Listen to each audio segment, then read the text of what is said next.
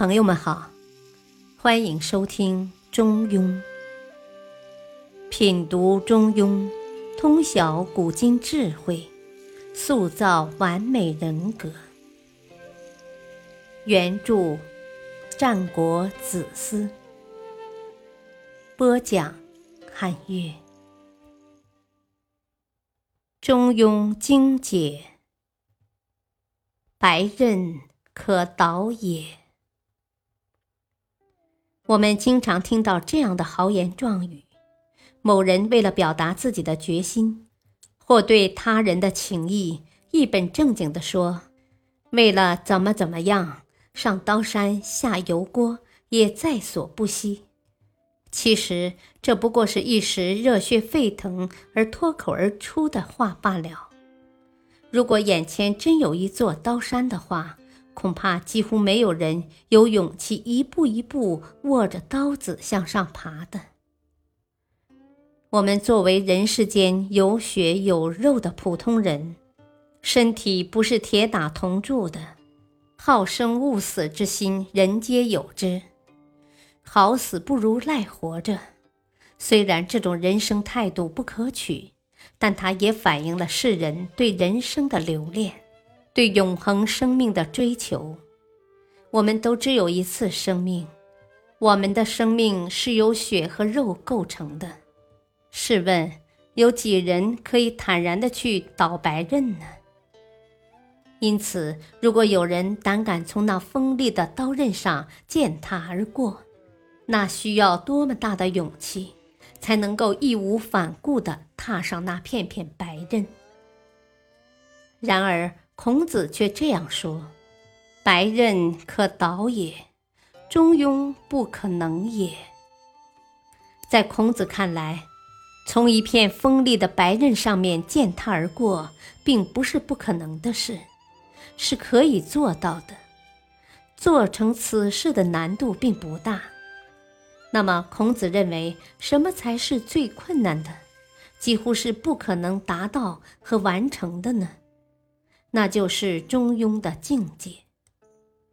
孔子拿世间最为困难之事来和达到中庸之境做对比，借以说明达到中庸之境界的困难。依照孔子的看法，我们虽说是世间普普通通的凡人，但是面对高官厚禄的名利诱惑，我们还是可以凭借一颗道义之心。秉持一股正气，不会为了眼前的一些利益而出卖自己可贵的人格。同样，我们在人生的某些关键时刻，也会有异乎寻常的表现，可能为了某个目标而赴汤蹈火，为了某个人而不顾个人生死。但是，唯有中庸之境，几乎没有人能够达到。因为它是最高的人生智慧，也是最高的人生境界。对于孔子的这种看法，我们也许会心生疑惑：难道中庸之道真的那么难做到？真有孔子说的那样困难吗？所谓的中庸之道，其实就是我们在做任何事情的时候。都要按照事物自身所固有的内在规律去行事，依照事物本来的自然秉性而为。要做到无过又无不及，既不能够做得过分，又不能做得不到位。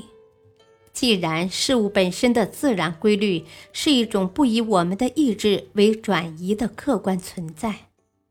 那么，我们的行为举动就应该是自然而然的，不违背自然规律的自由行为。这样看来，只要我们遵守自然规律去行事，不主观强夺，似乎我们就达到了中庸之道。中庸之道好像也没什么神秘之处。然而，孔子为什么一再对我们强调达到中庸之境的困难呢？为什么他会认为平定天下、开创王朝、治理国家、安抚百姓、放弃功名利禄、从锋利的白刃上践踏而过。做这些事情的困难，比起想达到中庸之境，根本就是不值一提的，是小巫见大巫。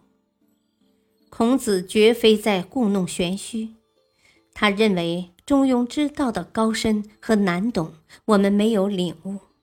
然而，其中的缘由又是什么呢？我们每个人的内心深处都有一种东西。是可以让我们不顾一切想要获得的。你可以把它叫做人性的欲望，也可以把它称为人性的追求。孔子深谙人性的深层心理，他通过对人性的观察得出这样的结论，那就是我们人类对于有些几乎不可能做到的事情，凭借一种欲望的本能冲动。